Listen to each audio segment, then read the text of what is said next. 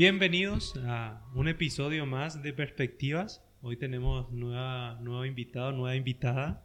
¿Vos? Sí, así es. ¿Qué tal, Ángel? ¿Cómo vas? Bien, bien. Un viernes más. Cuarto capítulo. Uh, viernes de vuelta. Sí, el cuarto episodio. Así es. Y, y bueno, hoy tenemos temas impresionantes con respecto a las marcas, los negocios. Y bueno, te, bien te tiro la pelota ahí para que presente vos, más que nada. Bueno, eh, es que últimamente, o sea, hemos empezado con amigos y seguimos casi con amigos. o sea que estamos todos en familia. Pues hoy em, tenemos a Bettina Pesolani con nosotros, que es, si me equivoco me lo dices, pero creadora, fundadora, directora, empujadora de crafting. Eh, una empresa experta en consultoría estratégica, marcas, y luego ya nos contarás más. Y bienvenida. Gracias por invitarme. Gracias, por el, último momentito del video acá también en vez de estar trabajando. Gracias por acompañarnos y vamos a charlar, como siempre decimos, vamos a charlar contigo, ¿vale? Y sí que, fíjate, el último capítulo hablamos con, con una persona súper interesante y, y, nos dimos cuenta de lo, de lo importante que es contar cómo los emprendedores, porque tú ya llevas, ¿cuál es tu empresa? 10 años, pero al final nunca dejas de ser una emprendedora. ¿Cómo peleáis, no? Y cómo, cómo llegáis hasta, hasta este momento. Nos gustaría saber un poco cómo, cómo, por qué se funda Crafting, cómo lo haces crecer, los, los inicios antes de tus eh, oficinas, cada vez tus oficinas, y son maravillosas, pero eso tuvo un inicio que seguro que tuvo sus momentos buenos y sus momentos menos buenos, ¿no? O sea, que si nos cuentas ahí cómo, cómo, cómo, arranca y por qué arranca crafting y cómo evoluciona crafting. Wow, 10 años, es mucho. Y bueno, yo venía del mundo, del mundo corporativo. Eh, estuve 11 años en, en una multinacional trabajando en Paraguay y en la región. También trabajé y viví mucho tiempo afuera. Eh, trabajando en todos los departamentos relacionados con desarrollo de marcas, investigación de mercados, medios, innovación, eh, puestos regionales, puestos locales, volví a Paraguay, estuve en, el, board de, esa multinacional acá por muchos años. y bueno, el camino del crecimiento, si quería seguir la vía multinacional, era volver a salir del país. Y bueno, en todo ese tiempo que estuve afuera también me di cuenta que quería vivir acá. Me di cuenta que te, tiraba, te tiraba a Paraguay. Me, tiraba de vuelta a Paraguay, ya había tenido la experiencia de, vivir mucho tiempo afuera, viajar mucho, sigo viajando mucho, menos en esta pandemia. Eh, pero bueno, dije, bueno, si quiero seguir creciendo acá, no me voy a bancar otros 5 o 6 años más de vuelta afuera para, para estar en, en, la vía multinacional. Y también un poco mm, mi forma de ser, a, lo mejor se dio cuenta internamente de que la vida a lo mejor multinacional más política no era a lo mejor lo que más me gustaba porque yo soy una persona hacedora, me gusta hacer y no me gusta esperar mucho, tengo un carácter inquieto. Eh, y bueno, en el mundo, todo el mundo multinacional o de empresas muy muy grandes tienen su lado fantástico de procesos y de que las cosas son 100% profesionales, pero tienen todo el otro lado más de política, política que es lo que no me divertía. Entonces bueno, ahí dije, este es el momento en que tengo que salir a hacer algo que me guste, que me apasione. Eh, y ahí es donde decido dejar toda la estabilidad, la tranquilidad, el glamour, el sueldo, el título de la vida multinacional y empezar de cero. ¿sí? Empezar de cero. Empecé con una deuda enorme en el banco porque me acababa de mudar a mi casa eh, y había usado todos mis ahorros, o sea, estaba en cero. Así, así me lancé y y bueno, empecé con una notebook y una presentación de PowerPoint. Entonces, de directora multinacional a emprendedora cero, menos 40 empecé, Y así empezó Crafting. Así empezó Crafting. La idea fue siempre em, poner un poco todo el conocimiento adquirido a lo largo de los años al servicio de las empresas eh, nacionales y también parte de los servicios multinacionales. Y ahí arranqué sola. Eh, el primer mes tenía un cliente, el segundo mes cinco, el cuarto mes y al primer año ya empecé trabajando en una cartera de 10 clientes, pero yo sola. Y al año se unió la primera persona, año y medio, dos, y así fuimos creciendo. Empezamos con una oficina muy chiquitita, eh, de dos escritorios y dos sillas, y bueno, hoy ya tenemos nuestra oficina, somos 11 eh, personas, están fijo, eh, y ya más de 300 marcas o proyectos que fuimos. ¿Y cuando empezaste, cómo entendía la gente? O sea, porque tú, hasta ahora la gente no entiende mucho. Es un buen punto. No, hasta ahora la gente no entiende mucho porque es un mundo nuevo y hay como una nube muy grande alrededor de lo que es la consultoría. Eh, tampoco la gente sabe muy bien cuándo lo necesita. Entonces, no es fácil. No. No es fácil que el otro se dé cuenta que lo necesita y tampoco es fácil explicar lo que nosotros hacemos. Entonces, nuestro secreto de éxito, porque no creo que haya secreto, pero sí lo que, lo que hace que nosotros podamos crecer es la experiencia con el cliente y la recomendación.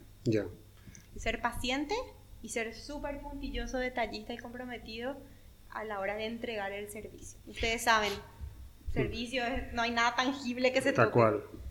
Entonces, en el, eh, en el momento en que estamos con el cliente y estamos trabajando, ese es nuestro momento de oro, ¿verdad? Para ti, antes comentábamos que yo había sido consultor hace años también, pero ¿qué, qué es ser consultor?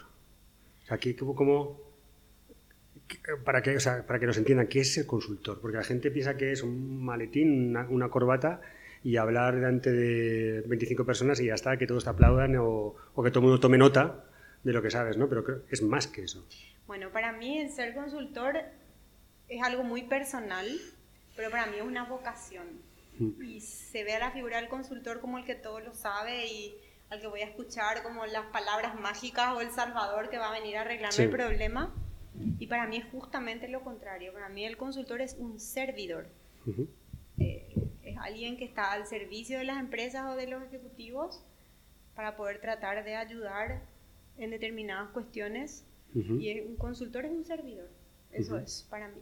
Alguien que te puede traer luz a un determinado problema o te puede traer una mirada diferente a un determinado problema o, una oportunidad que te ayuda en el camino para avanzar sobre eso. Porque el consultor que viene dice dos, tres palabras y se va. Ya. Mm.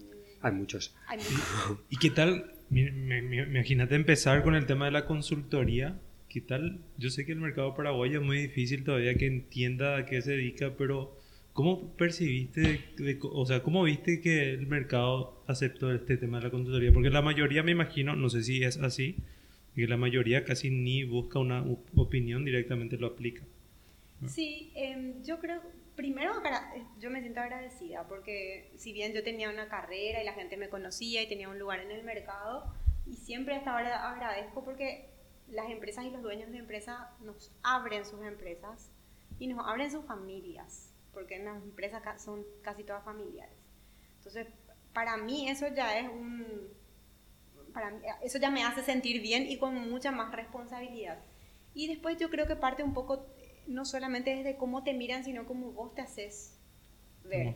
¿verdad? Como, y eso parte por ser genuino. O sea, si realmente eh, uno demuestra el interés y tiene el compromiso con el cliente, fluye solo. Por eso la recepción para mí, por más de que a lo mejor la gente no entendiera, siempre fue muy buena, porque siempre me sentí escuchada y me sentí con las puertas abiertas a todas las empresas en donde, con las que trabajamos. y, y, ahora, Crafting, después de estos 10 años, ¿cuál es su actividad principal? Ahora mismo, si tuvieses que definirlo. Bueno, nosotros somos consultores estratégicos de negocios e innovación. Ese es nuestro, este es nuestro foco. Nosotros, si bien tenemos varias áreas de servicio, todas las áreas de servicio al final están enfocadas a hacer que las empresas saquen su mayor potencial, que sean más rentables, que sean más innovadoras, que realmente lo que propongan al mercado sea algo interesante para el mercado y rentable para el dueño o para el accionista. Eso es, a nosotros nos gusta hacer empresa. Ese es el, foco nuestro. Eso es, innovación, estrategia y desarrollo de las empresas. ¿Os metéis dentro? Nos metemos hasta el, hasta el fondo, así nos metemos a full en, en, en, la empresa, trabajamos mucho con, con, los dueños, con los directores y con los gerentes. Y nuestro trabajo es a mediano largo plazo, no, no, no llegamos para hacer algo chiquitito, no, es, es un trabajo más de paciencia y y es más profundo, porque un cambio real no se da pintando nomás. Eso es lo que hacemos. Yo este, una serie de cuestiones porque trabajáis mucho con, con marcas. Construir marcas, gestionáis marcas. París Marcas. sí. Entonces, ¿cómo? Eh, aparte historias, no sé por qué, he hablado con mucho con, colegas de, marca, justo. Nosotros nos dedicamos a, parte digital, pero en nuestra otra actividad. pero lo importante que es la marca y, y, cómo cuando estáis con un cliente o con una empresa que, con la que ya estemos trabajando, que ya no son ni clientes, que casi son parte de vuestra empresa, ¿cómo de importante dirías tú que es la marca para los resultados de una empresa? ese intangible tan... Tan tangible. tan tangible, correcto. Mira, siempre damos un ejemplo, ¿verdad? La marca es igual que el nombre de una persona. La marca es una persona. Así como le conoces a fulano de tal y tenés una idea de o una opinión formada de fulano de tal, bueno, la marca es lo mismo con respecto a una persona. Y la marca en sí no es nada. Ya.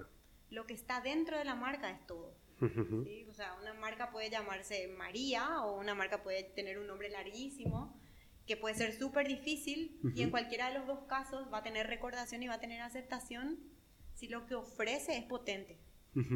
Entonces, nosotros más que en el qué es, el, cómo, ¿verdad? Lo que está dentro de la marca es lo que es realmente importante. Y ahí es donde nosotros hacemos énfasis. ¿Y los clientes tienen paciencia? Porque al final son... vale, ya está. porque es un trabajo medio largo plazo, ¿no? O sea, entiendo que, aparte que estamos... yo creo que no es un tema únicamente un patrimonio, únicamente de Paraguay. En España pasa igual y en muchos países corto plazo, corto plazo, corto plazo.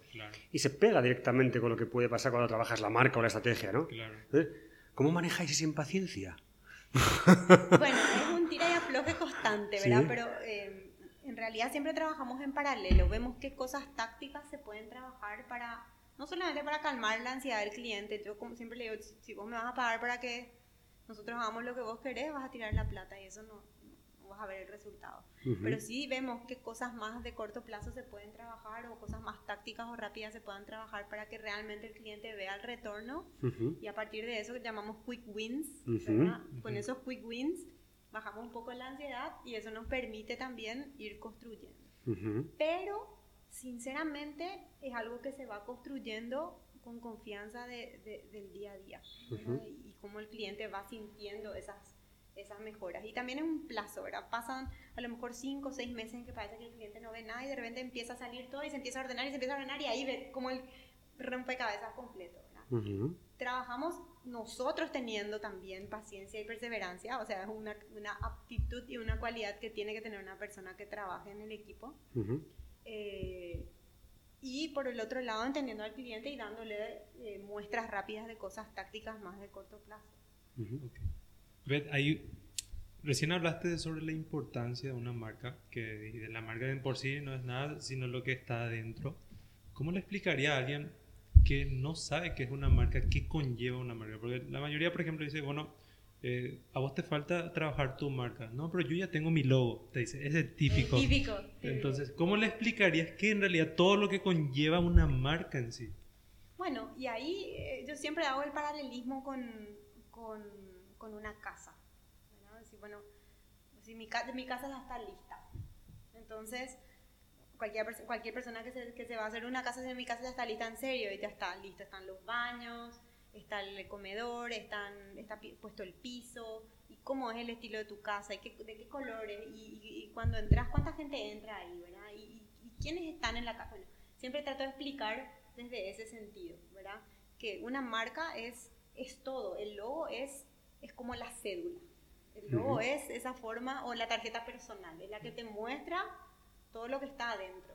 Pero después tu marca, si es un producto, es el packaging, es el producto, es el precio, es cómo está puesto en el punto de venta, si es un servicio, es el tiempo que te dejan esperar en el teléfono, lo rápido que te solucionan un problema, eh, lo rápido que piden disculpas, si es que... La experiencia del cliente. experiencia.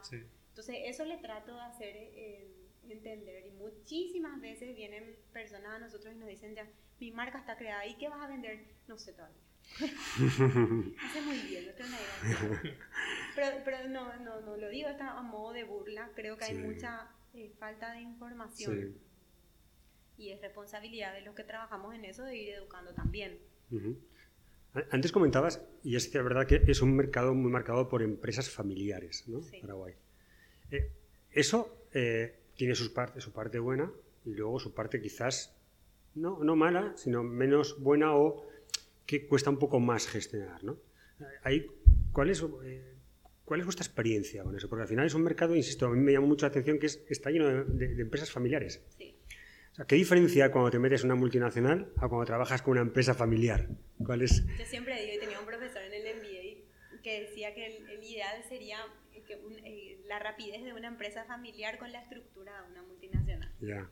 Eh, si una empresa familiar logra ese clic, es lo mejor que hay. Porque bueno, la multinacional tiene los procesos clarísimos, tiene la gente capacitada, tiene las formas para la toma de decisión, con los datos para la toma de decisión, pero muchas veces es súper lenta y burocrática.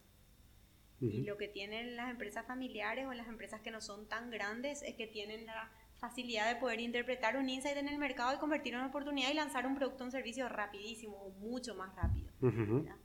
Entonces, eh, la parte mala de eso es que muchas empresas familiares no quieren tomar ni siquiera un poquito de lo bueno de las multinacionales para estandarizar algo y se pierde mucha plata. Ya. La ansiedad en las empresas familiares y el ego muchas veces ya. Eh, hace que pierdan mucha más plata o que no crezcan tanto como podrían. Sí, lo típico, ¿no? Yo, él la creó, pero también es capaz de destruirla. Sí. Pero hay un proceso muy interesante de transición, por lo que yo también estoy viendo de, la gente que creó las empresas a los hijos, ¿no? A esa segunda o tercera generación que tiene otra formación, que, que además muchos han estado estudiando y formándose fuera y, con experiencias fuera y que están trayendo cosas interesantes, ¿no? Y que tienen una visión mucho más amplia de, de lo que sucede en el mundo empresarial, ¿verdad? Totalmente. A mí, a mí tengo muchísimos ejemplos y me ha tocado trabajar en muchas empresas en que los padres fueron muy astutos eh, y lo que hicieron fue formar a los hijos y no permitirles que trabajen en las empresas. O sea, lo mejor que puede hacer un fundador o uno de segunda generación es prohibir a sus hijos que trabajen en la empresa, que se formen afuera, que sepan lo que es llegar a horario, tener un jefe, cumplir normas, buscar la aceptación de las ideas y también que tengan formación académica para después venir a la, a la empresa familiar. hay muchos eh, empresarios paraguayos que tienen esa visión y han hecho maravillas con los procesos de sucesión en, sus, en sus, empresas. Sí, un tema interesante, ¿eh? porque yo vas hablando con otras generaciones, de, aparte de los fundadores, y, y ves cómo se han formado, la experiencia que tienen, el proceso que han seguido y tiene una visión mucho más amplia. Y son brillantes, o sea, esos, e, esas personas mm. están en sus puestos en empresas familiares, pero si estuvieran en cualquier multinacional serían estrellas, ¿verdad? Sí, sí, sí. Porque sí, realmente tenemos muy buenos eh, profesionales empresarios en nuestro país. Sí, sí. Claro, porque crecieron ya con el foco de negocio, instruido en negocio, ¿verdad? Exacto. Más que nada. Por eso para mí, si, bien hay muchas que les falta ese, ese, camino, también hay muchas que lo lograron y están haciendo cosas maravillosas. sí. y, otro concepto, la estrategia. Porque estamos con la marca, pero y, la estrategia. O sea, que está, un poco, está muy ligado ¿no? con, con, con el tema marca, pero también es otro tema de hay gente que ve como algo exótico, como que eso no es para mí. No, yo quiero, yo quiero vender. Déjate de estrategia. Yo, yo, quiero vender. Dime cómo vendo y no tengo aquí tiempo para estar hablando de estrategia, nada por el estilo. Tengo que pagar facturas, tengo que pagar nóminas y, déjate de estrategia. Entonces, e, ese, e, ese tema también, tema interesante. ¿Y cómo, eh, cómo lo abordáis? Bueno, ahí también para entender, ¿verdad? La gente piensa que la estrategia es algo muy complicado. Hay, hay mucho glamour eh, mucho glamour oculto, digamos, o falso glamour dentro de lo que, de lo que es el, mundo de los negocios. Mm. La verdad que el mundo de los negocios es, muy práctico. El mundo de los negocios es práctico, es claro, es visionario. Y bueno, le pones amor y le pones magia a través del marketing, a través de la, de la comunicación y demás, pero finalmente la estrategia es tener vos una visión clara de qué es lo que querés ser esa es la visión y la estrategia es cómo llegar a eso. Eso no puede cambiar. Pero eso se piensa una vez cada, cuatro o cinco años y se va revisando. Vos no estás pensando todo el día en la estrategia. La estrategia la definís una vez y la construís. Establecer procesos. Establecer procesos para llegar a eso.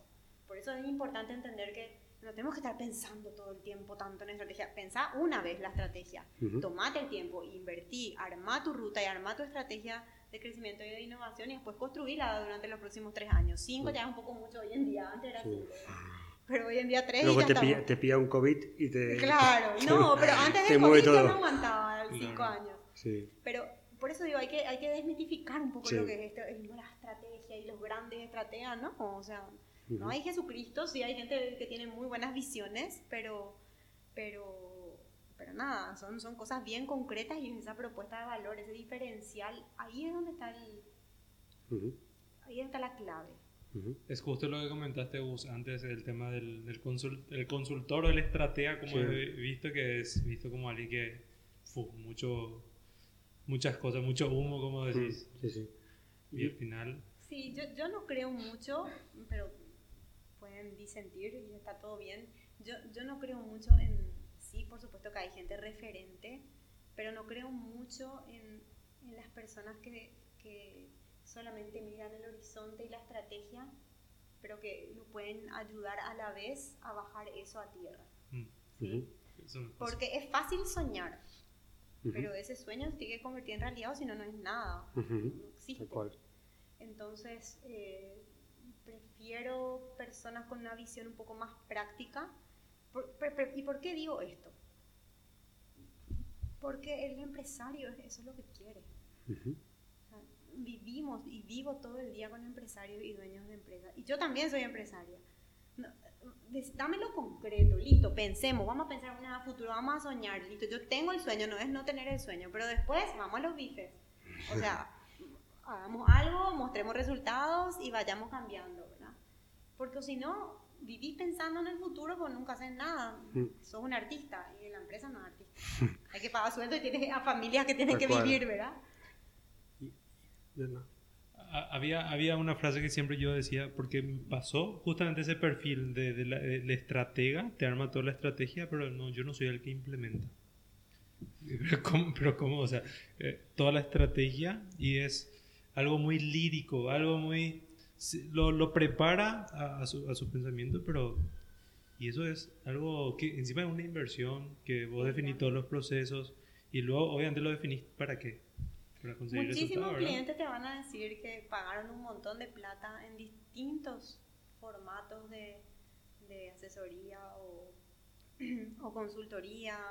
Eh, en, en, nuestro país está, creo que en cualquier país es gente que vino de afuera, ¿verdad? Que no, no saco el mérito para nada, sino el, el, amor que tiene que alguien externo venga, que mm. suma muchísimo. Claro que suma muchísimo. Si no me voy, ¿eh?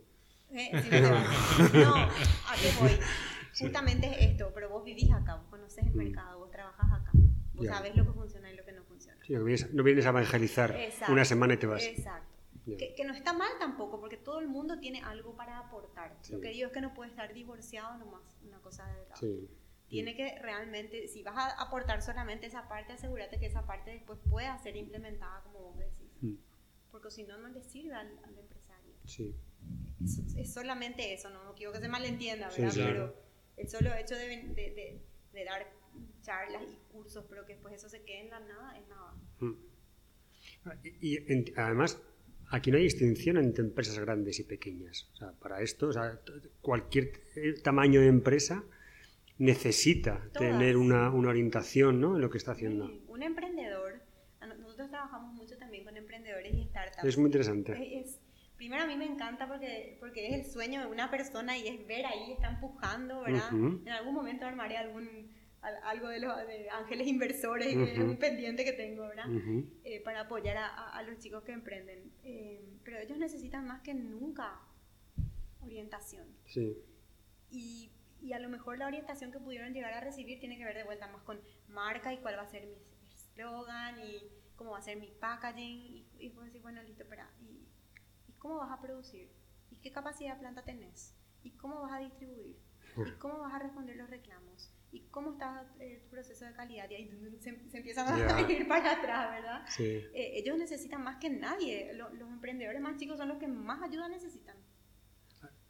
Al, final es una especie de coaching lo que hacen también, ¿verdad? Claro. que Crafting realiza justamente para los emprendedores. Sí, los, totalmente. una especie de coaching en cada área que ustedes ya, ya realizaron con las empresas que hicieron. Sí, totalmente. Eh, son todas las partes que, que hacen que una empresa sea sólida. Nunca se acaba el trabajo. Ya que tocas el tema, ¿cómo, cómo ves el ecosistema emprendedor en, en Paraguay? Creo que está creciendo. Eh, cada vez tenemos más ejemplos. Me encanta la... Eh, bueno, es un país joven, me encanta la inquietud de, de los jóvenes, pero sí me parece que falta eh, desde la parte educativa que, que, le den más herramientas a los chicos. Porque a diferencia de, de, muchos otros países, me tocó estar en Silicon Valley, eh, me tocó estar en Israel, viendo los ecosistemas emprendedores, tienen un nivel de profesionalización eh, y un nivel de manejo de información de negocio, eh, pero que no, no, es los 6-0, no hace 20-0. No es culpa de los emprendedores, es culpa de nuestro sistema educativo, ¿verdad? Mm. De ganas y de ideas, me, me encanta todo lo que hay, pero sí creo que que necesitan mucha más formación. Eso sí. Y aparte es gente súper joven. Porque súper joven. Me mucho la sí, la gente joven quiere, tiene ganas de hacer sus, sus proyectos. Y además, eh, lo que tiene eh, por lo general el latino y el paraguayo es que de la nada te crea algo. Entonces, eso es emocionante. A mí me encanta. Pero sí, eh, siento, y por eso siempre hablamos cuando hablamos con los emprendedores, cuando te ayudo igual, aunque puedas pagar, no puedas pagar, ¿verdad? Porque necesitan herramientas. Porque hay un montón de ideas buenísimas que de repente se quedan ahí, se caen o no avanzan, no porque no son buenas, no tienen nomás herramientas para desarrollar. Pero es, un tema de, institucional, es un tema de formación, es un tema de todo. como, o sea, que haría falta para que empujase mucho más Paraguay eso. Educación. Puede ser también algo cultural, el, de querer, el tema de los jóvenes, por ejemplo, de querer conseguir algo más rápido, algo pero eso pasa en todos lados. Desde la impaciencia. Eso pasa en todos lados, pero eso es bueno a la hora de emprender. Porque esa impaciencia es la que te ayuda, te, da la, la fuerza pues, para, para, hacer todo. Si tuvieran esa impaciencia con un poco más de armas eh, educativas, digamos, ¿verdad? O, técnicas, les iba a ayudar más. No es un problema de ellos, o sea, no es culpa de ellos. Es que el sistema educativo no es bueno. o sea, que viene un poco de la raíz, ¿no?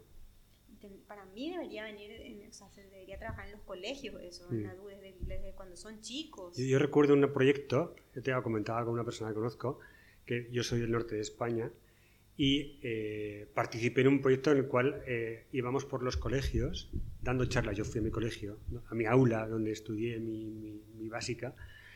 Ibas, o sea, era, un, era un proyecto en el cual fomentaban el emprendimiento entre los niños. Entonces les ibas a dar charlas, si tenías una empresa, ibas a hablar con ellos y luego ellos hacían una feria de emprendedor en muchos sitios, muchos domingos o fin de semana y vendían gominolas. Entonces ellos tenían que decir, tenían que comprar la gominola y la tenían que vender a un precio determinado. Entonces la diferencia era, su margen.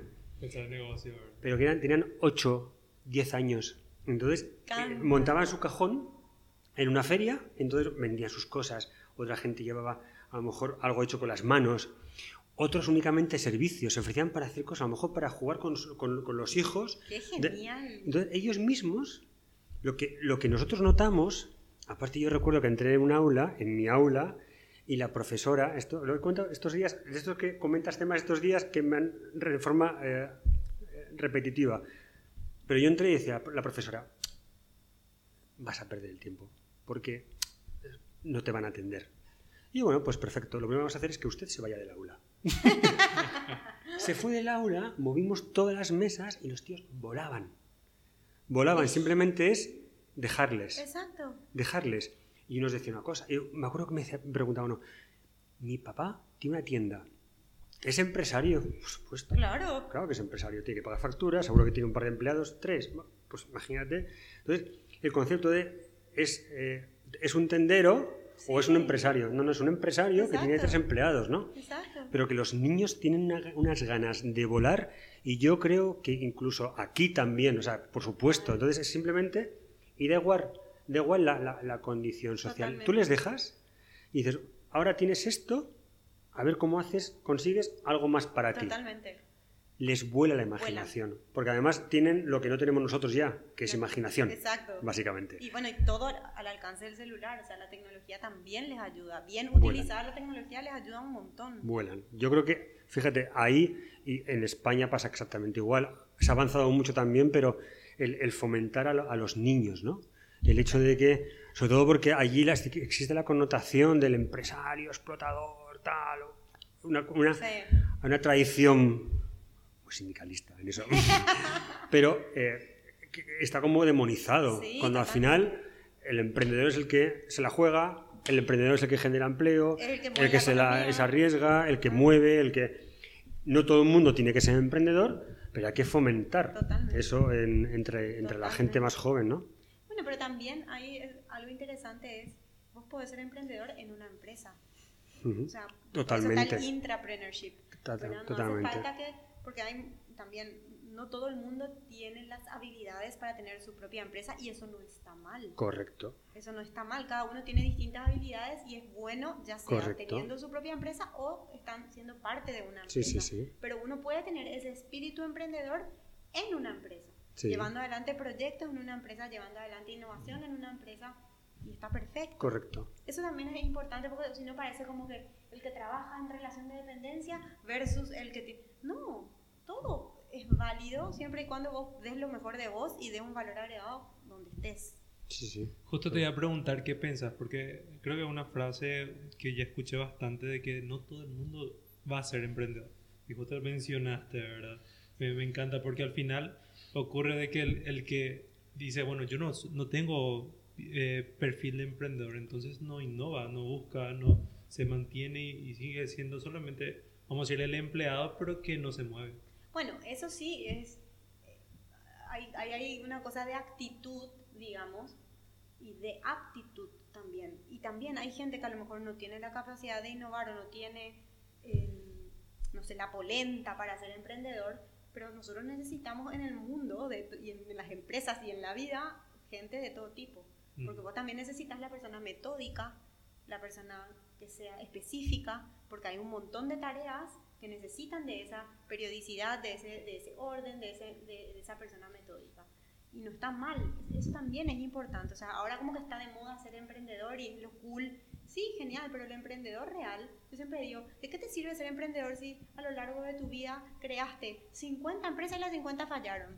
Perdón, Créate 50 empresas y las 50 empresas pierden plata. No soy emprendedor. No sabes hacer negocios. Estás perdiendo plata.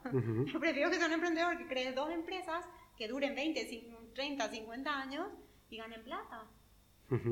Y le des trabajo al resto. no, para sacar un poco ese, ese, ese glamour también de lo que es ser emprendedor. Y por otro lado, no importa si, si toda la vida estuviste en relación de dependencia, hiciste carrera, diste valor agregado, creciste, te gustó lo que hiciste, che, está mm. igual de bien. Esto alguna vez lo hemos comentado, es un tema un poco ahí tremendo, pero tú necesitas gente bien formada, técnicamente, que además sepa de qué habla y que encima tenga vocación de servicio. O sea, casi nada. ¿Cómo o sea, hay, alguna vez hemos compartido inquietudes en esto. ¿Cómo de fácil es encontrar ahora mismo eh, gente así en el mercado? Porque son tres elementos tremendos, sobre todo el tema de vocación de servicio. Sí. Eh, ¿cómo, de, ¿cómo, de, fácil es? No, no, no es fácil. No es fácil, pero gente formada hay cada vez más, ¿sí? Em, gente que conozca, bueno, dependiendo, a lo mejor de, empezás no conociendo, pero con la experiencia vas ganando esa experiencia.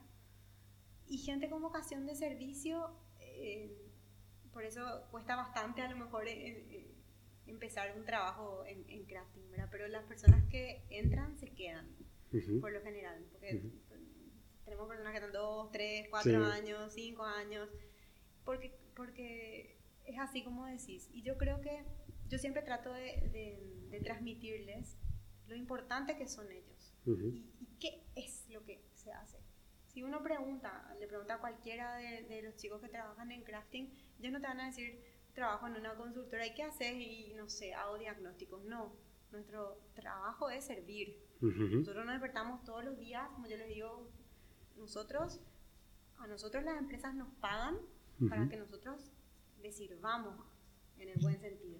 Entonces, imagínense la responsabilidad que empresas, dueños de empresas, directores, gerentes, apuesten a nosotros porque están esperando que de nuestra mano las empresas cambien. Eso es lo que ustedes hacen todos los días. No una presentación de PowerPoint, ni un Excel, ni una estimación de mercado, ni un brief para una agencia o, el proyecto nuevo. No. Tal cual.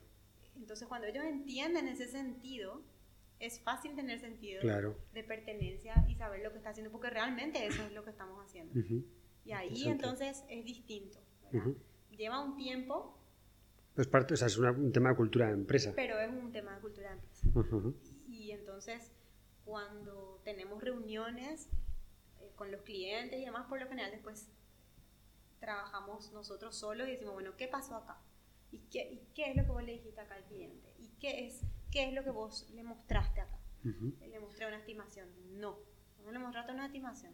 Vos le mostraste el potencial de mercado que él puede tener en cinco años. ¿Qué significa? ¿Cuánta plata más va a llegar a su cuenta? Eso es lo que vos le mostraste, ¿verdad? Tal cual. Entonces, ah, ok. Tal cual. Entonces uno trabaja de manera diferente. Y yo les voy a asegurar que no, nunca puedo poner la mano en el fuego, ¿verdad? Pero realmente los, todos los que estamos ahí, así, nos morimos por cada proyecto porque nos morimos y se muere cada uno por presentar su proyecto y por eh, liderar su proyecto, ¿verdad? Se quedan hasta las 8, 9 de la noche, dicen, bueno, vaya, no, hasta bueno una pizza y vamos, a terminar porque es su proyecto, eso también es muy importante. Y hay pasión detrás. Sí, 100% y de todos. Y cada uno, que, porque nosotros trabajamos por proyectos y hay equipos por proyectos.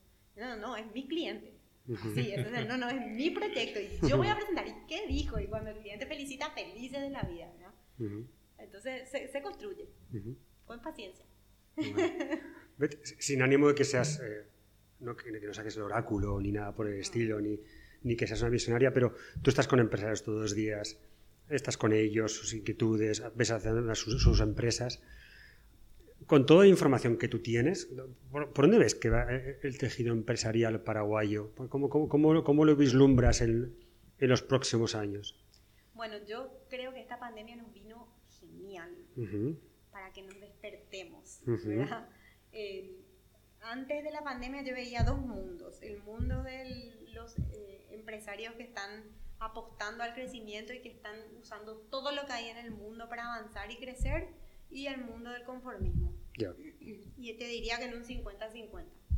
Después de la pandemia, no sé si va a haber alguna empresa que nos haya cambiado algo, que nos haya movido de alguna manera que nos haya ajustado su forma de pensar. Yo creo que eh, estamos en un momento histórico y justo ahora estábamos hablando con, con el equipo, eh, el proceso de planificación de este año es clave, más clave que nunca en las empresas, porque es la oportunidad que tienen toditas de estar limpios, limpios y empezar así sin grasa, digamos, de ningún tipo. Tal cual. Y, y llegar a su máxima expresión. Yo veo con muy buenos ojos, creo que los eh, empresarios se recontra despertaron eh, y que los que estaban medio dormidos a la fuerza. Y, y, yo veo súper auspicioso. Veo muchísimas ganas de crecer, mucha apertura para el cambio, eh, ansiedad de, de, ver, de, ver, los resultados, cosas que a lo mejor antes no pasaban todas. Para mí es 100% oportunidad. Y además, yo veo, Paraguay me parece un poco un hub desde el que trabajar hacia afuera también en muchas cosas, ¿no? Y también ahora con la apertura de nuevo de fronteras, creo que el hecho de que si también viene gente a aportar, o sea, el, enriquecimiento empresarial se puede multiplicar por, no, por 25. No porque sea mejor, sino porque trae otra visión, ¿no? También, creo que otra vez que se empieza a mover, es un país más o menos estable, es un país en el que se vive bien, que es un atractor de, capital y de, talento humano importante, que creo que yo echo de menos eso de... Porque en, Paraguay, en España la gente, para ubicar Paraguay, es tremendo. Que pasa en muchos países. Paraguay, ¿dónde está Paraguay? Es una pena porque de todo lo que está alrededor está todo convulso. Todo es un desastre. Y aquí está súper tranquilo. Se puede trabajar correctamente y se puede trabajar hacia afuera también bien, ¿no? Pero qué, mal se vende eso. Sí. Pero Vos sabés que yo creo que es un tema, es un tema cultural, por inseguridad nuestra. como país. Es como que todavía nos da un poquito de vergüenza eh, decir, sí, yo soy bueno en esto, en esto y en esto, y en esto soy malo, no. O, o parar la pelota, ¿verdad? Es como que al, al paraguayo le cuesta un poco eh, darse su lugar, pero es histórico. Yo creo que la juventud eso la tiene clarísima y ni por si acaso es más así. Mm. Por eso tengo tanta fe en, los emprendedores. Eh, pero yo, yo, coincido contigo. Estamos ahí medio, medio tapados. Sí, sí, es que yo creo que cuando se abra todo mucho más de nuevo, la, la, oportunidad de que se convierta en eh, expulsar talento y ofrecer talento también desde aquí, pero, también atraer, ¿no? Sí. Está pasando, porque vemos a estos chicos que, que ganaron esta, esta, competencia de... Ah, sí, esto sí, lo, lo he visto en la prensa, de, correcto. De, emprendedurismo espectacular, tenemos en, en, arte tenemos un montón, en, tenemos, tenemos muchos ejemplos, está pasando. Sí, sí, Tiene que pasar más nomás, pero está, está pasando. Súper interesante. Hay, hay, más el, el, grupo joven, ¿verdad? sobre todo, que, que, está más abierto a, a, la información de afuera. ¿verdad? ¿Qué, ¿Qué, tan vital vos crees que es? ¿Sabes qué me pasa? Eh, pasa que el emprendedor normalmente se forma, se forma por lo que ve en redes.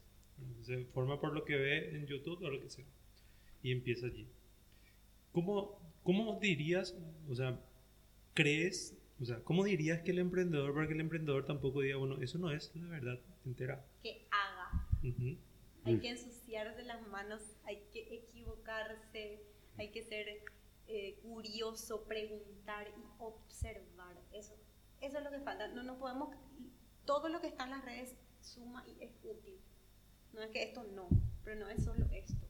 Hay que hacer las cosas, hay que vivir, hay que sentir, hay que equivocarse. Porque con las manos en la masa se aprende. Nunca, eso, yo siempre digo, no, porque el, el, estudio es genial y me encanta porque soy catedrática también, ¿verdad? Pero ¿De dónde nacen los libros? ¿De dónde nacen las teorías? De la experiencia. De alguien que hizo y le fue bien o alguien que hizo y le fue mal. De ahí nace todo. Entonces, hagan. Y, ahí van a aprender. Es lo que a mí me parece. El, que haga me ha gustado. sí. O, sea, que hay que dejar de teorizar y empezar a hacer. Menos, menos bla y más du. yo, yo, veo en LinkedIn, por ejemplo, veo todo el mundo así compartiendo certificados, certificados, certificados. Y está bien la formación es importante, pero también la práctica es vital. Totalmente. o sea, sí, aprendiste lo teórico, pero ahora está la parte práctica. Si tuvieses que escribir la carta a los Reyes Magos, ¿dónde, ¿dónde, quieres ver crafting en los próximos años? su, carta a los Reyes Magos, sucursales en varias partes del mundo. Eh, es la carta, tú. Puedes pedir lo que tú quieras, como un niño pequeño. Eso. Sucursales en varias partes del mundo, seguir trabajando eh, con clientes que nos, permiten, que nos permitan hacer las cosas. Em, y felices en lo que hacemos. Eso, es lo que, con salud y felices con lo que hacemos. Eso. Nosotros os conocemos bien por varios motivos y creo que hacéis una labor súper importante con las compañías aquí, ¿no? porque aportáis esa profesionalidad, esa visión más estratégica y de marca a, las empresas. ¿no? Yo creo que es un tema... O sea, más allá del negocio en sí, yo creo que también las empresas... yo creo que se, diferencian por lo que siembran en la sociedad. ¿no? Cierto. Y, en este caso, la labor de que empujar a empresas para que también avancen, me parece que, como llámalo consultoría, llámalo estrategia, llámalo como tú quieras, como quieras pero que eso es una labor súper importante y que, creo que es una cosa que hace súper bien el crafting y que lo hacéis estupendamente. Yo creo que también ahí está el tema de la educación. Eh, yo veo que bastante educan a los clientes allí, que mm. es vital para nosotros muchas veces cuando le hablamos de digital, ¿verdad?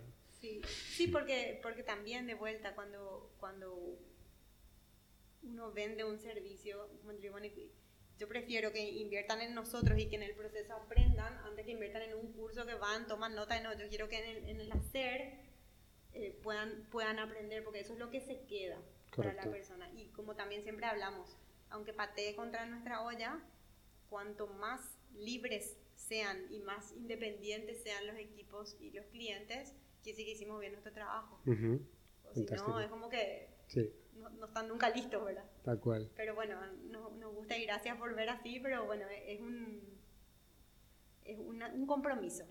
Ese es un compromiso. Como corolario está bien. Oye, no sé si tienes más cosas. Yo creo que estamos súper bien con, con, esta charla. Bet, muchas gracias. ¿eh? Gracias a ustedes por invitarme y bueno, las Muy, órdenes. muy interesante siempre. hablar contigo. Habíamos Para- hecho alguna cosa ya ahí por alguna universidad juntos, Sí, exacto. pero que muchas gracias por tu tiempo, No, gracias. que sabemos que tienes poco, que te deseamos lo mejor con crafting y a Gracias. toda la gente que trabaja contigo, que son chicas fantásticas. Chicas y chicos. hay, Chicos, dos, ah, hay no. dos. Hay dos. Hay dos valientes.